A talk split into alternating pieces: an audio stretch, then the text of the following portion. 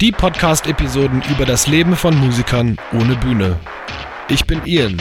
Und ich bin Murphy. Und wir wünschen euch viel Spaß beim Anhören und fangt an zu reden.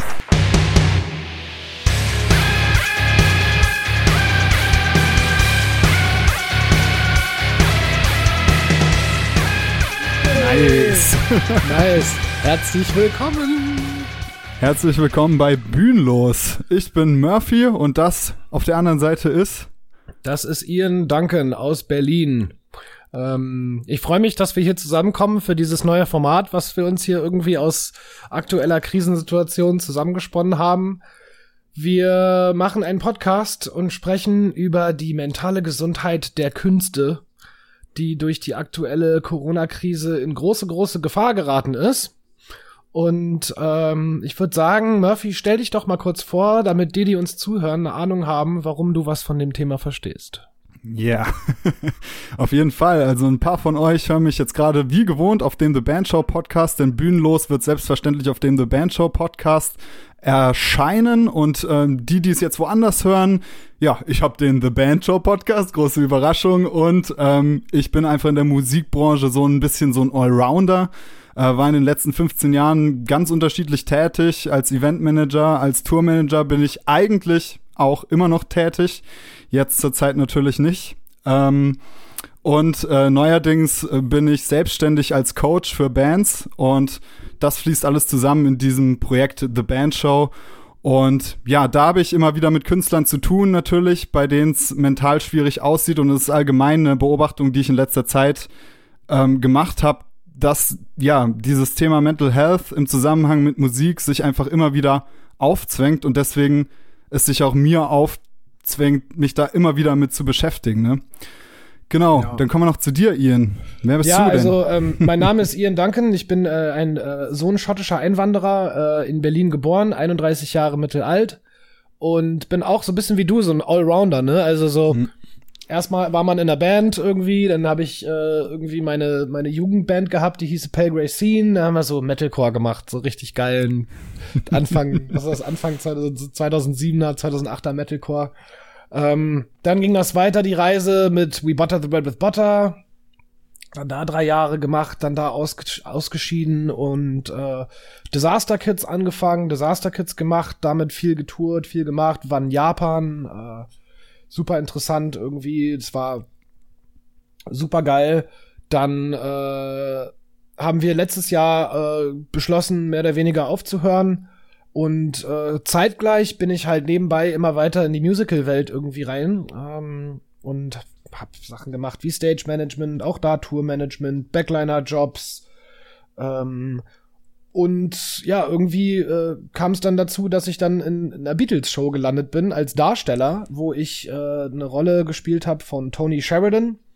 Das war der, äh, ja, man sagt der, der, der Begründer der Beatles, beziehungsweise man sagt halt, er war so der erste, dessen Begleitband die Beatles waren. Das fand in Hamburg statt und ähm, ist eine echt eine gute Weile her. Und äh, dann kommt man äh, weiter wird der Beatles Manager und so entwickelte sich dann diese Rolle. Genau, und damit waren dieses Jahr jede Menge Shows geplant und äh, die sind, äh, glaube ich, äh, alle ausgefallen. Also ich 101 Shows sind ausgefallen. Die letzte war in Vegas und seitdem ist Ende Gelände. Mhm. Und ganz viel Zeit, sich halt über die aktuelle Situation irgendwie Gedanken zu machen äh, und diese ganzen Struggles irgendwie durchzumachen und genau und äh, wir dachten uns, wir machen mal einen Podcast und reden mal richtig offen und ehrlich darüber, wie es einem eigentlich damit geht, wenn einem mhm. die Bühne genommen wird. Yes. Ja? Das ist eigentlich äh, relativ offenkundig und das ist auch der Grund, warum ihr das wahrscheinlich gerade seht, dass ihr da wahrscheinlich sofort Anknüpfungspunkte findet, denn zumindest das, was ich mache, das, was Ian macht, das ist halt alles an die Bühne gekoppelt und die Bühne ist irgendwie das Zentrum von all dem äh, worauf das Ganze irgendwie hinausläuft. Und deswegen würde ich diese Frage direkt mal an dich stellen, Ian. Wie geht's dir denn äh, damit, dass diese Bühne jetzt einfach weg ist? Das ist richtig komisch. Das ist ein richtig komisches Gefühl. Man fragt sich halt auch manchmal, ob man eigentlich äh, sich daran gewöhnen kann, so oft auf Bühnen zu stehen und dann was passiert, wenn die Bühne dann weg ist und diesen ganzen Zuspruch, den man kriegt und sowas und was ist das eigentlich wert für mich und wie wichtig ist das? De facto es ist furchtbar. Also es wird einem da etwas genommen, was viel mehr ist als etwas, was man tut, wofür man Geld bekommt oder mhm. womit man dann irgendwie seinen Lebensunterhalt bestreitet und fertig ist. Ähm, einem wird damit die Identität genommen, einem wird die Gelegenheit genommen, sich auszudrücken, einem wird ja das Lebenselixier hat, glaube ich, eine Freundin von mir neulich äh, im Fernsehen mal gesagt, äh, dass man nimmt den Leuten das Elixier des Lebens, ne? Das mhm. ist das ist das, wofür Leute brennen und das, was Leute in ihren Beruf verwandeln können. Und das ist ein, das ist ein unheimlich leidenschaftlicher Job. Und mhm. diese Leidenschaft nicht ausdrücken zu können, ist bin ich mir sicher, eine enorme psychische Belastung für, für, für Künstler. Und ich spüre das an meinem eigenen Leib auch. Also ich vermisse das richtig so. Mhm. Und ähm, ja, es ist traurig. Traurig, traurig, traurig. Ja, was denkst du, ist denn eigentlich dieser, dieser eine Punkt, warum diese Identifikation damit so krass ist? Also man hört dann oft irgendwie von anderen Leuten, ähm, ja, euch geht's doch gut, ihr seid doch sonst Rockstars oder so, oder ihr habt doch sonst den ganzen Zuspruch und kommt doch mal von eurem Ross runter, die paar, die paar Monate, die haltet ihr doch aus und so. Warum ist es denn so krass? Warum geht es so krass an die Identität? man muss so viel Aufklärungsarbeit da leisten. Also mhm. ich, ich habe das auch am Anfang der, der, der, der Pandemiesituation mitbekommen, dass es viele Stimmen gab, die sagten, ja, aber euch Künstler, euch geht's ja gut und also diese typische Frage, wenn, wenn, das kennst du bestimmt auch so, du sagst ja, du hast eine Band und sagst so, yo, wir, wir kriegen 1000 Euro Gage. Alle zusammen oder jeder einzeln? Das ist so eine, so eine Go-To-Frage. Und das ist so, Leute, oh, versteht ihr denn nicht? Also, nein, verstehen sie ja offensichtlich wirklich nicht. Von daher, also das Verständnis darüber ist total falsch. Ähm, mhm. ähm, was einem da wegfällt, ist die Luft zum Atmen so und mhm. die Möglichkeit, das machen zu können, ist viel mehr wert als jetzt einfach das Geld, was man dafür bekommt. Ja, es stimmt, dass es in manchen Fällen hohe Gagen gibt. Es gibt Bands, die verdienen riesengroße Gagen, es gibt Künstler, die verdienen riesengroße Gagen. Aber man muss halt mal festhalten, dass einfach ein Großteil der kulturschaffenden Künstler in Deutschland nicht unheimlich viel Geld verdienen, sondern die haben einen Job mit Leidenschaft, nehmen in Kauf, dass sie vielleicht auch gar nicht so viel verdienen können, aber fahren diesen Job mit 100%iger Leidenschaft. Ja. Und das ist das, was man denen anrechnen muss. So, mhm. das ist das, was wichtig ist. Genau. Ich glaube auch, dass die, dass die, das Verständnis, was aus der Gesellschaft, oder das fehlende Verständnis, was aus der Gesellschaft kommt, auch sich jetzt bis in den November rein auch immer noch weiterzieht. Ähm, ob das nun am Ende darum geht, dass in den Nachrichten irgendwie Kulturveranstaltungen zusammen mit Freizeiteinrichtungen in einen Topf geworfen werden oder man irgendwie den Eindruck hat, dass diese Leute so viel Geld gespart haben, dass die ja ohne Probleme jetzt mal ein Jahr nicht arbeiten können. Mhm. Ähm, da haben die Leute leider eine ganz falsche Vorstellung. Aber ja. das kennst du bestimmt selber. Also das Voll. wissen wir ja, ne? Das, die also natürlich, das irgendwie nicht. Ja, also natürlich auf der einen Seite diese finanzielle Fehleinschätzung, aber dann auch, was ja ganz krass ist, ist ja dieses Missverständnis, was es über den Zuspruch gibt, ne? Dass genau. man irgendwie denkt, okay, diese ganze Aufmerksamkeit, die man als Musiker auf der Bühne bekommt, das ist was Schönes, keine, keine Frage, das ist, das ist was Tolles. Aber dass die Leute denken, man sei damit automatisch gefestigt, weil man so viel, also auch psychisch gefestigt, weil man so viel Zuspruch bekommt, ne? Also, man kann sich an alles im Leben gewöhnen. Oder man gewöhnt sich auf Dauer an viele Dinge im Leben. Ähm, meine Erfahrung von der letzten Beatles-Tour, da hatten wir, glaube ich, 30 Shows, mehr oder weniger im Stück. Ähm, so, so, so doll man diese Show auch liebt und so cool das alles ist, wird das natürlich monoton, ne? Aber mhm. ähm, man hat halt 30 Mal ähm, vor einem riesen Theater, auch bei dir in Freiburg eigentlich da unten, äh, haben wir auch eine Show gespielt. Da ah. direkt am Bahnhof in dem Theater. Ich weiß Geil. nicht mehr, wie das hieß, aber. Ja, das ist das Stadttheater sogar. Das Stadttheater, genau. Riesengroße ja. Halle, total cool und so. Und dann stehen die Leute auf, kriegst eine Standing Ovation. Geil, ne? Das passiert halt dann 30 Mal. Ähm, und ist natürlich ein unheimlich fantastisches Gefühl. Ähm, man kann auch davon zehren und der Zuspruch, der wirkte auch eine Weile nach, würde ich mal so behaupten aber es gibt keine, kein Streaming-Konzert oder kein anderes Erlebnis, was das ersetzen kann. Mhm. Und es gibt keine Emotionen, die man verspüren kann. Du kannst auch ein Bild hochladen bei Instagram, kriegst 1000 Likes in drei Sekunden. Mhm. Auch das wird dir nicht dieses Gefühl geben, dass 1000 Menschenkörper vor dir stehen und in Ekstase versetzt sind über das, was gerade passiert ist und du daran mitgewirkt hast, was gerade passiert ist. Das Mhm. ist unersetzlich und ähm, das ist, glaube ich, das, was die Leute daran auch vermissen. Mhm. Und deshalb äh, ist auch auf jeden Fall mein Credo, so Streaming-Konzerte waren jetzt mal kurz eine coole Idee, aber nicht im entferntesten ersetzt das das Gefühl, was man an so einem Konzert oder an so einer Show mag. Ne? Mhm. Voll. Meinst du Oh. manchmal, ich frage mich manchmal, sind wir abhängig so? Sind wir, sind wir davon abhängig vielleicht? So wie von einer Art Droge? Dass wir jetzt gerade so einen Downer haben, einfach weil wir unsere Droge nicht bekommen? Naja, ehrlich gesagt, wenn, wenn das ein Psychologe so sagen würde, würde ich das auf jeden Fall als bare Münze nehmen. Ähm, Mhm. Der Adrenalinrausch, den, den man so hat, bevor man auf so eine Bühne kommt, man weiß, da ist ein Publikum und man geht da raus und man macht was, was man ganz doll geübt hat ähm, oder sehr natürlich kann, aber auf jeden Fall eine Selbstsicherheit hat, dass man das kann und geht da raus und kriegt natürlich diesen Kick. Den Hm. kennen wir ja alle irgendwie Anfang der Vorstellung oder bei Künstlern, die Türen gehen auf oder Hm. oh, Hauslicht ist aus, oh, schnell an Merch, die Türen sind auf. So, da, da besteht immer dieser Nervenkitzel. Da besteht, besteht besonders Nervenkitzel äh, gepolt auf eine bestimmte Uhrzeit. Ne? Also so eine Sensation des Tages, wenn man so möchte. Mhm. Ähm, und ich denke wohl, dass man sich, dass man davon abhängig werden kann. Also, weil es ist eine Gewohnheitsgeschichte und wenn du dich daran gewöhnst, dann hast du damit zu knabbern, wenn das weg ist. Mhm. Auf jeden Fall. Auf jeden Fall. Und äh, gebe ich gern zu. Geile Also ich, ich denke halt auch, ja, es ist halt so eine Art und Weise, das vielleicht für Leute, die diese Bühnenerfahrung nicht regelmäßig machen, das nachzuvollziehen, ne? Ähm, was da Genau. wirklich passiert. Du hast, du flutest deinen Hormon, äh, dein Hormon ja decklich mit Körpern, du flutest deinen Körper ja dauernd mit, mit Hormonen, ne? Und jetzt ist es wie so eine Art Kur oder fast schon Fasten.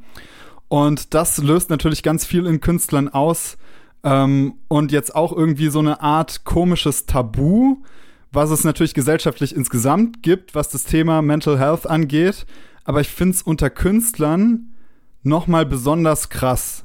Ähm, es ist teilweise auch ein bisschen männerdominiert und unter Männern ja eh schwierig. Wie schätzt du die ganze Situation gerade ein? Ähm, also gerade speziell diese Corona-Situation, speziell Musiker, die darunter leiden, dass sie nicht mehr auf die Bühne können. Also, was sich, glaube ich, was sich, glaube ich, am meisten ja verändert hat, ist ja die, die Zukunftsperspektive. Also, man konnte vorher mit einer, also vor dieser Corona-Krise mit ziemlicher Sicherheit sagen, ähm,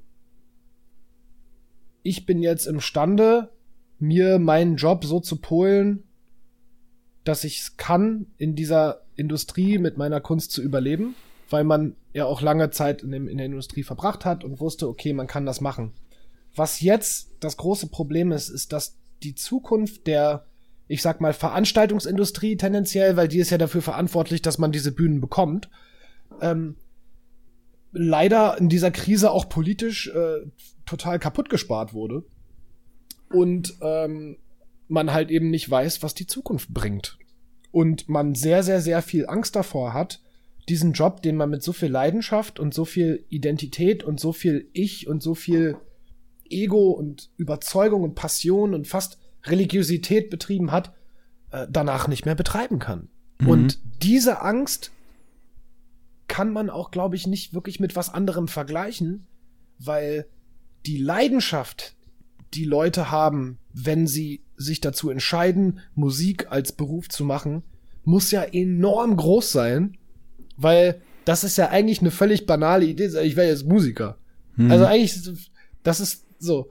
Ähm, und das ist, glaube ich, eins der großen Auslöser von diesen ganzen, auch ob es nun, also ich sag mal generell äh, psychischen Krankheiten, die da so Mhm. passieren, diese Identitätsfragen, diese Fragen, so was bin ich, bin, bin ich das wert für die Gesellschaft? Will mich die Gesellschaft? Was wollen die? Äh, brauchen sie uns? Äh, kann ich da existieren? Ähm, Was ist, wenn ich das plötzlich nicht mehr machen kann? Oh mein Gott, muss ich jetzt eine, eine Umschulung machen? Also auch bei mir persönlich zum Beispiel bin jetzt 31, wäre die Corona-Krise nicht gewesen, würde ich mich in meinem Job sicher fühlen. So, man mhm. hätte seine unterschiedlichen Standbeine. Aber jetzt, wo die Industrie in diesem furchtbaren Zustand ist, ähm, macht einem das natürlich grundsätzliche Existenzsorgen und da fragt man sich mit 31, ah, sollte ich nicht vielleicht lieber zurück zur, zur Hochschule gehen mhm. und lieber mal noch was Krisensicheres machen, ja. äh, weil diese Krise hat natürlich keiner kommen sehen, ne?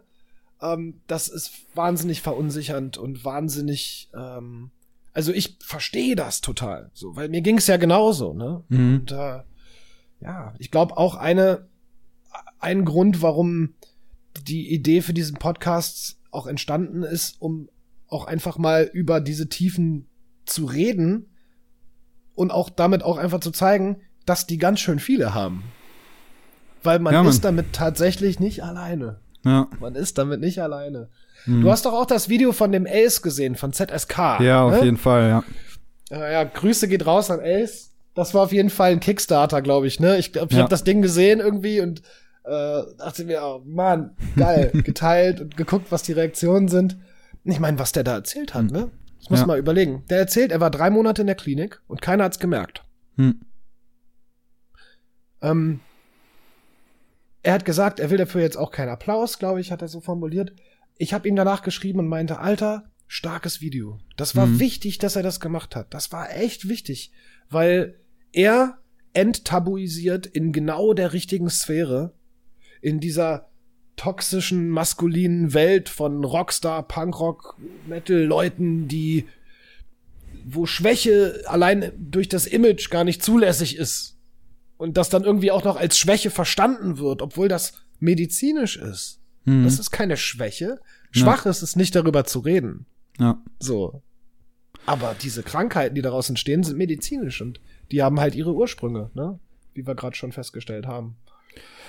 Ja, ja das Dumme an der Sache ist halt wirklich, dass wir beide jetzt auch hier sitzen und hier wieder irgendeinen Special oder irgendwie eine Kampagne draus machen müssen und das ist halt eigentlich so, also ich finde diesen Twist so, so komisch, ne? Warum muss man denn aus was Normalem immer ein Special zu machen, um den Leuten wieder ins Bewusstsein zu rufen, dass es eigentlich normal ist? Also dieser, dieser Widerspruch ist für mich auch so krass und ich würde am liebsten einfach mal rausgehen auf die Straße und sagen, hey, ich habe ich habe jetzt irgendwie in meinem Fall, ich bin 29, ich habe jetzt zehn Jahre lang immer ein sicheres Studium gehabt, habe meine Ausbildung fertig gemacht, war die ganze Zeit nie zufrieden, weil ich immer Mucke machen wollte. Ich wollte immer das Geld mit Mucke verdienen.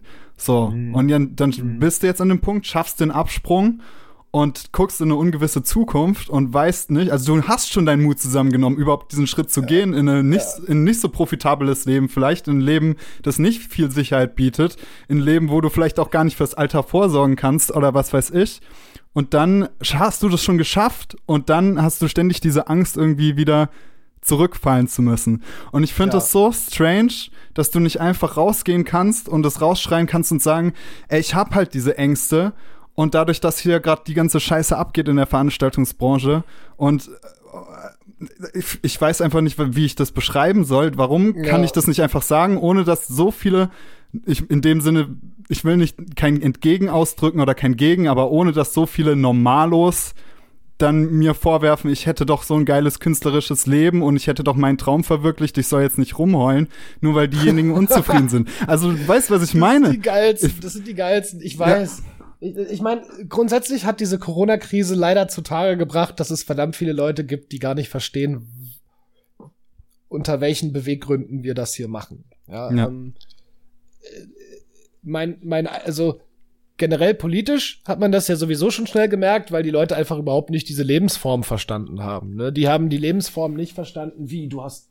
irgendwie du, und dieses ganze, diese ganze Debatte um was Richtiges machen. Und mhm. ähm, im, im, im Zuge dieser ganzen, der Planung für diesen Podcast und so, habe ich auch mal gegoogelt und mal geguckt. Ähm, psychologische Hilfe für Musiker. Kein Ergebnis. Ähm, Therapie.de. Hilfe für Musiker und Künstler. Kein Ergebnis. Ich kann mir nicht vorstellen, dass es, dass, dass ich der Einzige wäre, der nach konkreter psychischer Hilfe sucht mhm. als Musiker und Künstler. Mhm. Das kann doch nicht sein. Und dann guckst du ins Internet und alles ist voll mit gekauften Anzeigen und so von irgendwelchen Privat-Betty Ford-Style-Kliniken so, wo du aber kein, du findest halt einfach kein, kein Angebot dafür. Und das zeigt dir, dass dieses Thema in der Gesellschaft offensichtlich nicht sehr groß sein kann. Mhm. Und ich freue mich, wenn dieser Podcast später Leuten sagt, es ist okay, in meiner Situation mir jetzt psychische Betreuung zu holen. Ja. Weil das macht krank. Die Situation macht krank. Dann gehst du zum Arzt. Weißt du, wenn ich jetzt, keine Ahnung, die Situation macht krank, weil wir sitzen in unseren komischen Stühlen beim Produzieren immer schlecht und kriegen Rücken, dann gehen wir ja auch zum Orthopäden. Das ist doch völlig, das muss mal endlich völlig enttabuisiert werden, weil meine Sorge ist, dass wenn diese, diese ganze Situation noch weiter so geht, hast du am Ende wirklich einen Mental Health Crisis. Mhm. Weil diese Pandemiemüdigkeit ist ohnehin schon ein Problem. Ähm, bei mir in der Therapie, also meine Therapeutin meint auch, die rennen ihr die Bude da ein. Also Mhm. die, die, das, weil einfach die Leute über die, je länger dieser Zeitraum geht, die kommen nicht mehr klar. Mhm. Die werden, das macht die krank, die Situation. Und äh, ja, darüber wollen wir reden heute in unserem Podcast. Und es ist wichtig, dass wir es tun. Ja, auf jeden Ich habe Fall. eine Gegenfrage. Wie sieht denn das bei dir aus? Hast du das Gefühl in deinem Dunstkreis, dass die Leute viel darüber sprechen? nee. Ähm, also das ist, ähm, Fail. es ist halt wirklich krass, ne? Ähm, man hält sich mit so Oberflächlichkeiten so am Laufenden, ne? Also auf dem Laufenden. Das finde ich, merke ich ganz krass, wenn du mit anderen Muckern redest, dann fragst du so, ja, und wie plant ihr jetzt das mit euren Releases und so? Und ja, wenn ihr nicht auf Tour gehen könnt und man redet so darüber. Ähm, und da schließe ich mich selbst nicht aus. Ich, ich, ähm, ich spüre auch selbst so eine Barriere, ne? Darüber Mhm. zu sprechen. Ähm, die ist irgendwie da. Die ist auf irgendeine komische Art und Weise da und schwebt zwischen uns Musikern. Warum? Ja. Die war aber vor der Krise aber auch schon ein bisschen da, ne? muss man Mhm. schon sagen. Also ich, ich glaube so zwischen, also dieser typischer Mucker-Talk, der so ent, sich so entwickelt hat, so ja, wie läuft deine Band und ja, und dann ist einer bei Rising Empire gesigned und dann freut sich die Welt so. Ja. Ähm, nix gegen Rising Empire, aber das war jetzt ein gutes Beispiel. ähm, ich bin jetzt natürlich musikalisch überhaupt nicht mehr in dieser Metal-Welt gefangen, sondern ich bin total glücklich darüber, meine, meine, meine, meine, meine Range vergrößert zu haben und jetzt tausend neue Dinge ausprobieren zu können. Ähm, ich glaube, das ist vielleicht tendenziell ein Metal-Problem Mhm. ein Rockproblem. Im Musical ist das ein bisschen anders. Ähm, da äh, erfahre ich sehr tiefe persönliche Bindungen. Ähm, ich bin zum Beispiel super gut befreundet mit Susie Kennedy, die ist eine Marilyn Monroe Darstellerin. Mhm. Ist, ist, she's my friend, so we're friends.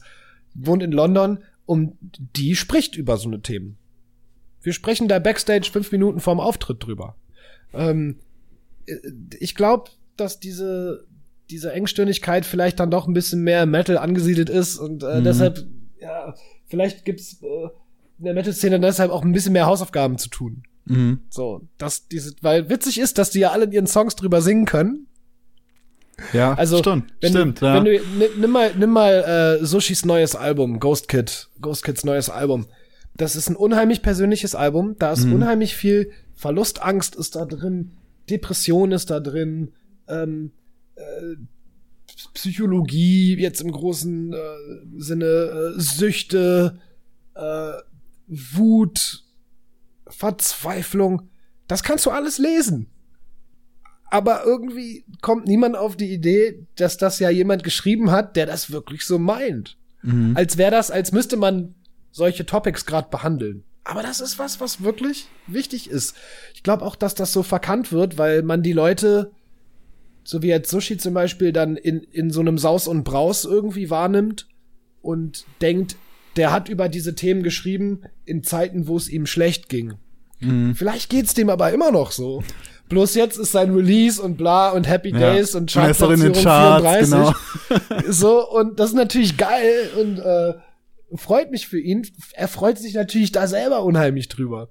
Aber der legt die Themen den Leuten auf den Tisch und niemand kommt auf die Idee, darüber nachzudenken, oh, das ist vielleicht jetzt immer noch so. Mhm. Vielleicht geht's ihm jetzt immer noch genauso schlecht wie vor einem Jahr, als er dieses Album angefangen hat aufzunehmen. Ja. Das blicken die Leute irgendwie nicht. Diese Verknüpfung muss verbessert werden. Mhm. Ähm, weil solche Probleme erledigen sich nicht innerhalb von einem Jahr. Mhm. So. Therapien sind nicht auf ein Jahr angesetzt, die sind auf zwei Jahre, drei Jahre angesetzt, auf so und ja.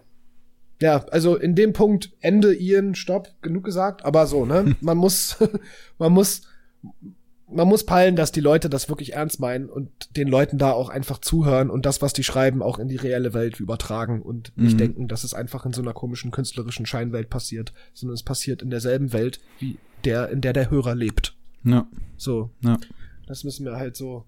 Genau. Ähm, was natürlich diese ganze Corona-Krise so schwierig gemacht hat, war, glaube ich, auch das äh, Erfinden von Mechanismen. Ähm, ich glaube, da können viele Leute mitfühlen, wenn ich sage, so ja, wir haben alle mal was Neues ausprobiert irgendwie. Ähm, wahrscheinlich eine Menge Sport, ne? Eine Menge rausgehen, Sport machen, mhm. irgendwie, um den Kopf frei zu kriegen. Höchstwahrscheinlich ziemlich viele Songs geschrieben und wieder weggeschmissen. Also ich habe ich hab ganzes Synthwave-Album geschrieben. Find's jetzt mhm. kacke. An, andere hören das, andere hören das irgendwie und ähm, und sie, ja geil, und bring das mal raus und lad das mal bei Soundcloud hoch. Ich bin so, boah, nee, Alter, das ist furchtbar. Ähm, ich glaube, diese ganzen Mechanismen sind halt auch was, worüber man sprechen muss, weil die sind eigentlich die ersten Mittel, um sich zu helfen dabei. Ne? Mhm. Ich sehe das ja in deinem Instagram auch so, du gehst viel laufen, bist immer draußen, ja. machst Outdoor-Kram. Das ist wichtig, mhm. dass man diese Mechanismen hat, ähm, weil man könnte sich auch leider Gottes wesentlich schlechtere aussuchen, wie zum Beispiel sich abends einfach mal vier, fünf Bier reinzustellen. Ja. So. Ja. Und Voll. muss ehrlich sagen, ich habe das zum Teil auch gemacht. Ja. So, mich da hingesetzt, irgendwelche Dokus angeguckt, mir irgendwelche, irgendwelche Mollen reingehauen und nicht mehr weiter gewusst. Ja. Ich finde es gerade aber echt geil, dass wir so automatisch in so ein lösungsorientiertes Denken jetzt gekommen sind. Ähm, ja. Das finde ich halt super, also soweit man halt sowas lösen kann, ne? Aber man kann ja. zumindest ähm, mal gucken, wie man das Ganze halt sinnvoll handeln kann und vielleicht auch mit ein bisschen Perspektive handeln kann. Und da finde ich diese Mechanismen, die du angesprochen hast, vor allem auch Routinen, ähm, eine sehr geile Sache. Einfach halt das Leben mit Inhalt zu füllen, ähm, ist auf jeden Fall eine sehr geile Sache. Und dann auch vielleicht ist ja jetzt gerade die Möglichkeit, an einem Grundproblem zu arbeiten, was, was wir Mucke einfach haben. Ich meine zum Beispiel PTD, Post-Tour Depression, das gibt's ja nicht erst seit seit äh, seit dem Lockdown oder so, sondern das ja. das ist ja was, da haben wir Mucker schon äh, keine Ahnung seit den 60ern irgendwie mitzukämpfen, dass du halt von der Tour heimkommst und denkst äh, sogar vielleicht sogar zu Frau und Kind in ein erfülltes Leben kommst du zurück und denkst, Voll. fühlst dich einfach nur noch leer fühlt sich nur noch voll, leer. Voll, ich, ich glaube, äh, jetzt inzwischen mit dieser Zwangspause ist das allerdings anders, weil vorher war doch nach der Tour ist vor der Tour. Ja. So, ne? Dann hast du irgendwie davon zehren können, dass du wusstest, du hast mit deiner Band in drei Wochen einen neuen Gig. Hm.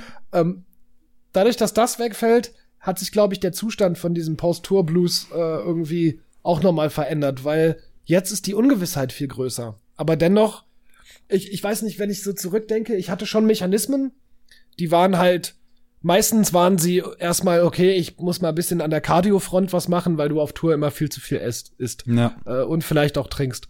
Ähm, dann, okay, dein Schlafrhythmus irgendwie wieder auf die Kette kriegen, weil der war ja dann bekanntlich furchtbar. Ähm, und dann halt irgendwie die ganzen Freunde wiedersehen und irgendwie diese Balance herzustellen.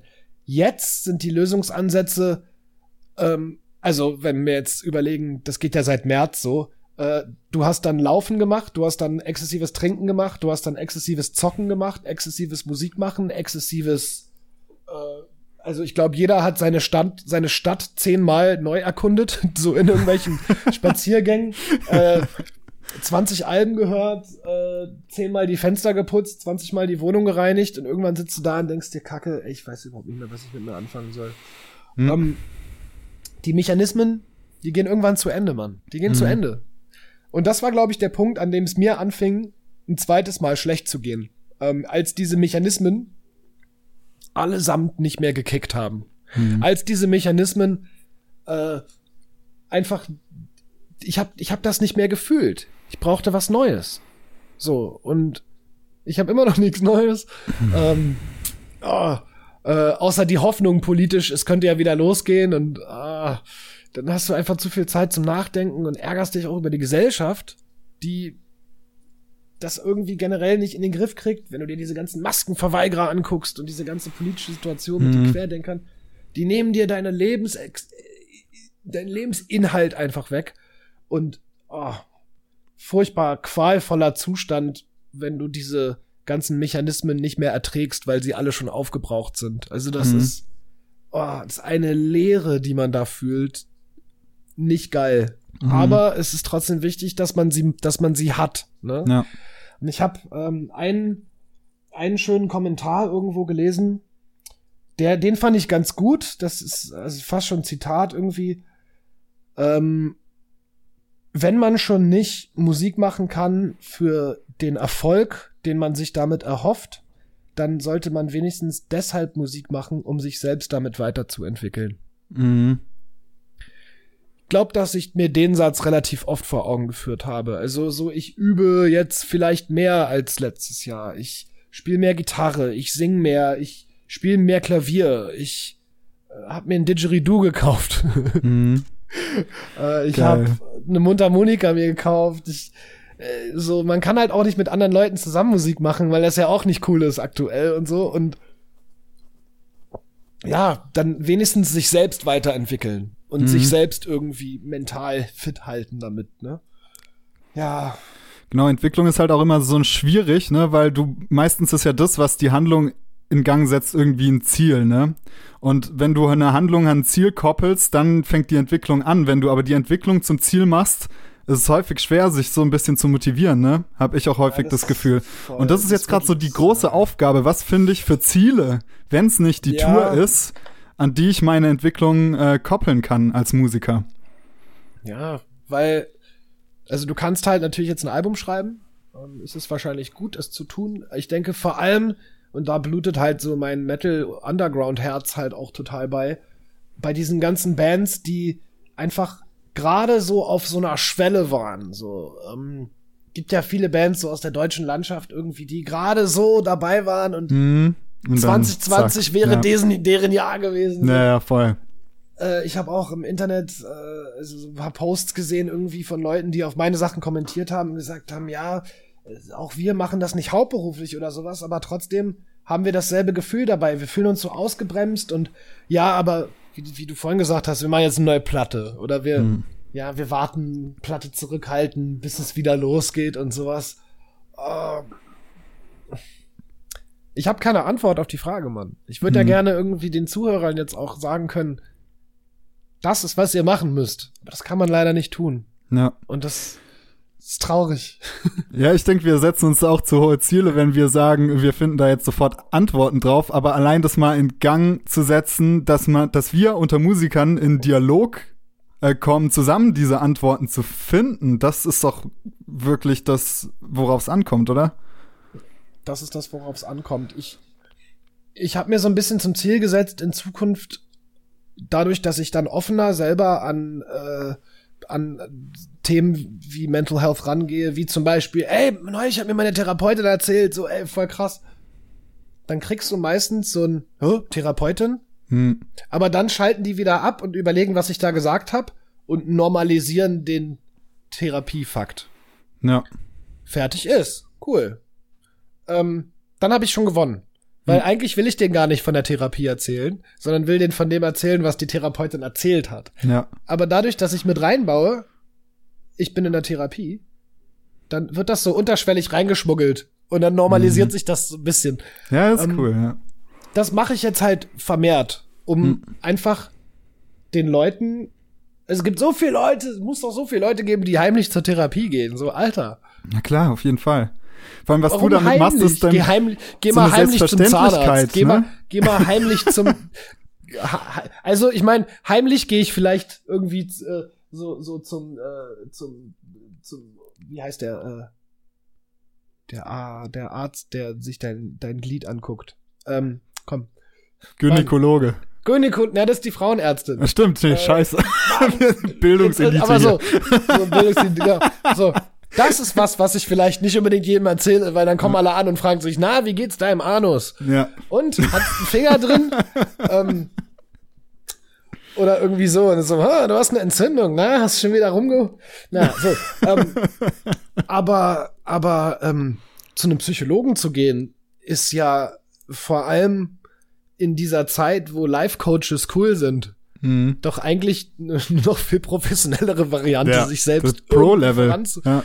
So, weißt du, statt irgendwie sich irgendwie 1000 Euro für irgendwelche Bücher von irgendwelchen Instagrammern auszugeben, die sich jetzt als Life-Coach betrachten. Ne? Ähm, ja, von daher versuche ich persönlich so ein bisschen als Missionar da so ein bisschen ranzugehen und zu versuchen, den Leuten einfach auch zu erklären, dass eine Therapie eine gute Sache ist und Mhm. dass das hilft. Ja. Das hilft. Das hilft und das rettet halt auch Leben. So Ja. Das ist halt In das der- Wichtigste. so in der in der Zeit, ich weiß nicht, ob du dich, ob du dich erinnerst an äh, Walking Dead on Broadway, Mhm. äh, deren deren ehemaliger Sänger Robert Horn hat sich das Leben genommen Anfang der Pandemie.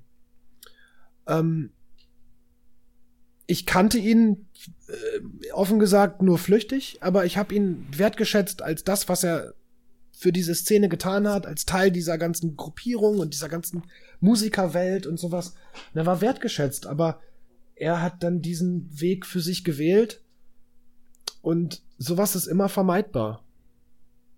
Und das erfüllt mich mit Trauer, wenn man, wenn man das so tabuisiert und sich dann am Ende umdreht und irgendwie dann dem hinterher weint, der sich beschließt, das, das eigene Leben zu nehmen. Ne, Das geht so, das ist so widersprüchlich. Mhm. Wenn wir wollen, dass Leute Hilfe kriegen, dann müssen wir auch mit dem Thema Therapie viel, viel offener umgehen. Ja. Und ähm, das ist so ein bisschen meine Mission aktuell. So, ne? Ich habe ähm, das Gefühl, dass das Thema allerdings wirklich jetzt ein bisschen wächst. Also auch auf der, Hm. es gibt ja jetzt einige Initiativen, die sich jetzt über die Zeit gebildet haben. Also es gibt natürlich Alarmstufe Rot, ne? Äh, die größte politische Bewegung zur Rettung der Veranstaltungsbranche. Dann gibt's äh, diese äh, ohne, ohne uns ist still, Mhm. findet man meistens in Hashtags. Dann gibt's äh, Kulturgesichter. Kulturgesichter in Darmstadt, genau, die machen auch ganz viel. Ähm, es gibt immer mehr Initiativen, die sich da zusammentun oder leere Stühle. Ähm, oh. Dann gab's den David Erler, den, äh, den Sänger aus Dresden, der eine riesengroße Petition gestartet hatte, dass man da ja was machen muss. Ähm, es gibt viele Organisationen, die sich da mit dem Thema so langsam immer mehr auseinandersetzen, auch müssen, weil das Thema einfach explodiert jetzt, ne? Weil Mhm.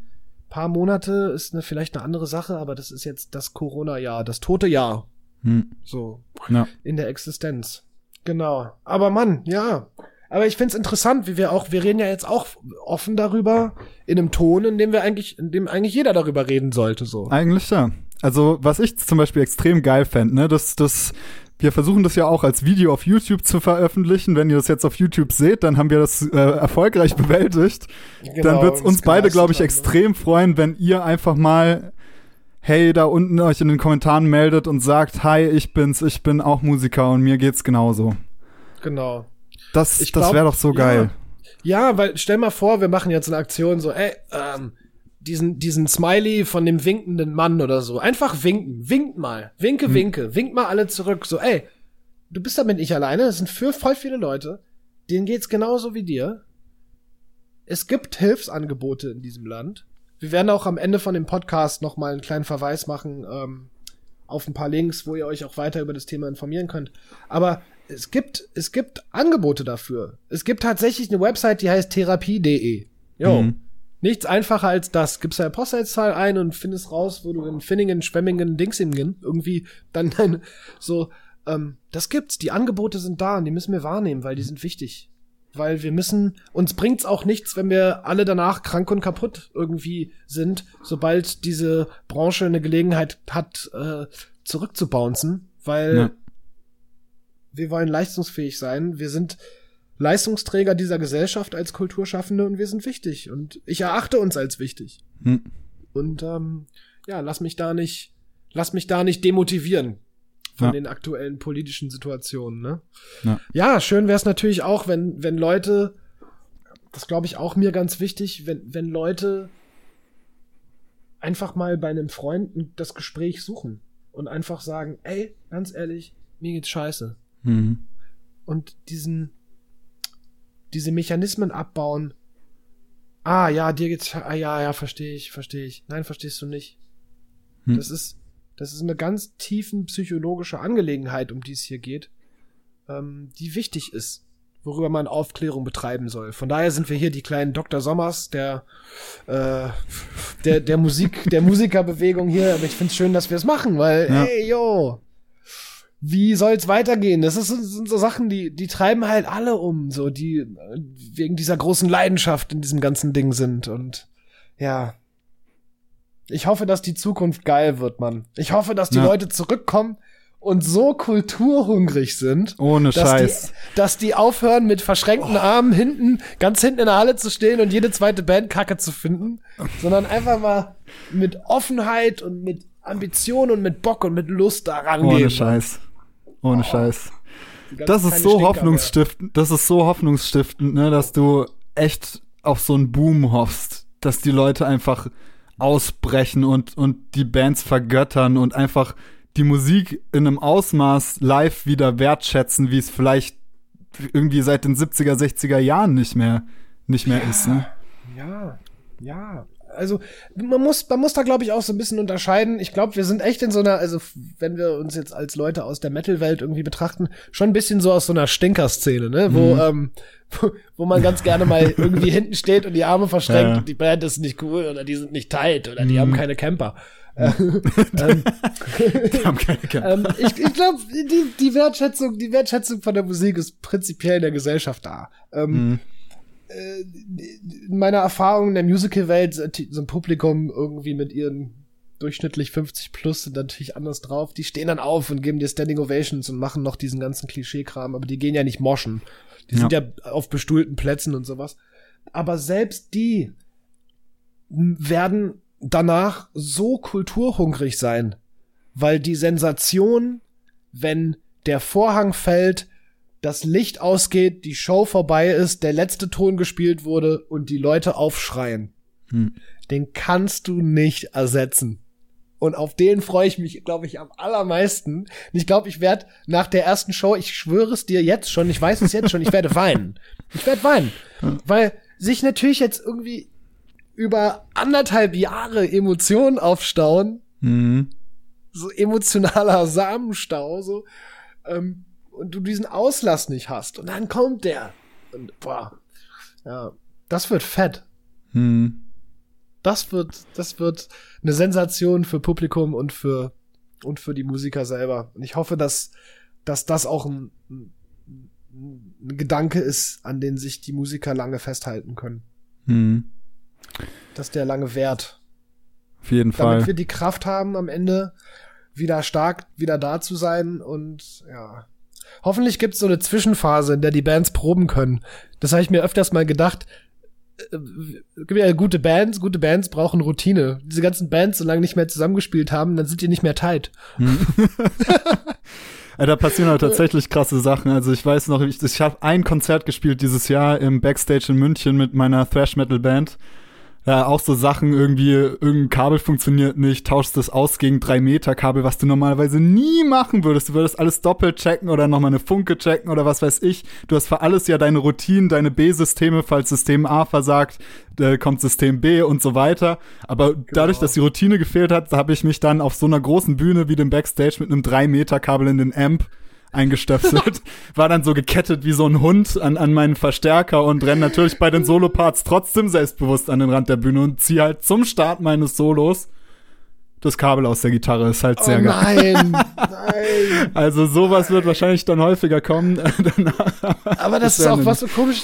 Ich weiß nicht, ob du, ob du das äh, gesehen hast. Slipknot äh, haben ja das Nordfest online gemacht. Und das ist so komisch, wenn du dann so Leute in so einem, in so einem Studio für so ein Streaming dann so übelst Headbang siehst und so abgehen siehst. Mhm. Also, man, man hat ja so seine Mechanismen auf der Bühne, so für ein Solo gehst du nach vorne und dann dance, da hast du so deine Moves und Dinge, die du so machst und keine Ahnung, äh, jetzt klatschen oder so. Das funktioniert natürlich nicht, ne? Mhm. Ich meine, äh, äh, Gott segne ihn, aber äh, Gabriel von äh, Vitya, die hatten in mhm. ihrem Livestream, hat er es echt gemacht, so jetzt alle klatschen. Das hat er in eine Kamera reingesagt. Ich mhm. dachte, Mann, ich fühle so, wie, wie er das will. Ja. Um, um diese Energiesituation gerade zu rücken. Mhm. Und ich fühle aber genauso, wie sich jemand vorkommt, wenn er auf seinem Handy guckt und da sagt der Sänger, jetzt springen. Ja. Und, und der, der steht vor seinem Handy in seinem Wohnzimmer mit seinem Mic und springt da. ähm, äh, also, äh, ohne Worte, Mann, ohne Worte. Ja. Das ist natürlich der Hammer. Situation so. ich, schafft ja, das, ja, so ich bewundere ihn dafür, dass er das gemacht hm. hat. Ähm, Grüße an ihn. Ne? Ja, Grüße, Grüße gehen, gehen raus, raus Gabriel, gell? Grüße gehen raus, genau. Äh, stabiler Move. Ja. ähm, aber nichts, also das sind natürlich dann auch Gehversuche, so zu probieren, sich vielleicht für sich selbst auch eine, eine, eine, einen Zustand in so einem Livestream irgendwie mhm. ein bisschen realistischer und angenehmer zu gestalten. So wie du dann auch nach vorne gehst und wahrscheinlich so richtig geil dein Bein auf die Monitorbox stellst. Genau, genau, äh, ja. Yeah, mhm. das interessiert natürlich keinen, weil wahrscheinlich hatte ich die Kamera nicht mehr drauf und da ist sowieso keiner vorne, der dich dafür anhimmelt. Ähm, aber wirklich, ne, ähm, das sind alles so, das sind auch Mechanismen, die hm. man dann versucht, indem man irgendwie versucht, irgendwie einigermaßen eine Normalität irgendwie für sich darzustellen und Halt zu finden auch, ja. Halt, ja, Halt zu finden und einen realistischen Umstand zu finden und Dingen, an denen du dich selbst natürlich auch, äh, ich sag mal, nicht aufgeilen, aber erfreuen kannst. Also mhm.